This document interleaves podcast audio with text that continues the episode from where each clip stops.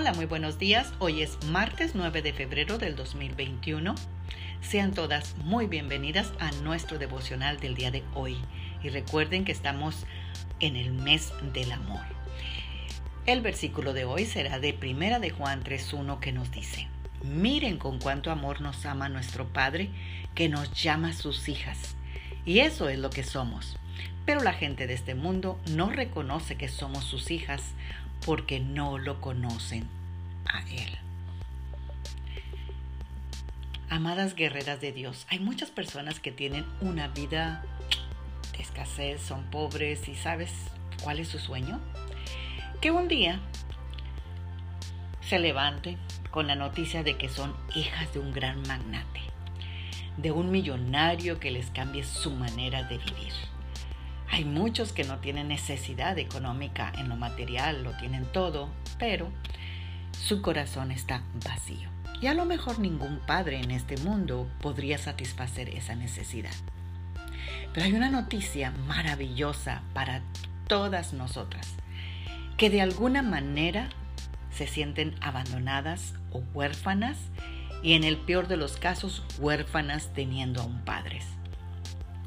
Esa noticia maravillosa es que ahora tenemos un Padre grandioso que sí puede cambiar nuestra manera, manera de vivir, porque no solamente es un magnate ni un millonario, un millonario, sino es el creador del universo entero, porque lo dice en el Salmo 24.1, toda la tierra y su plenitud me pertenece y todos los que en él habitan.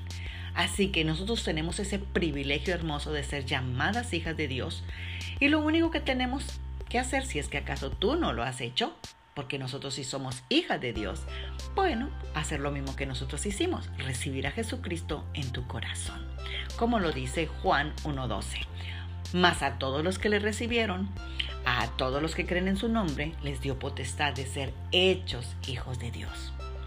El ser hijas de Dios nos hace semejantes a Él. Así que, amadas, ahora somos hijas de Dios y aún no se ha manifestado lo que llegaremos a ser, pero sabemos que cuando Jesús se manifieste seremos semejantes a Él, porque le veremos tal y como es. Así que, ¿por qué no oramos? esta mañana y si acaso tú no eres una hija de Dios todavía, haz esta confesión y verás que tu vida cambiará. Padre, en el nombre de Jesús, yo te doy gracias, Señor, por este maravilloso día.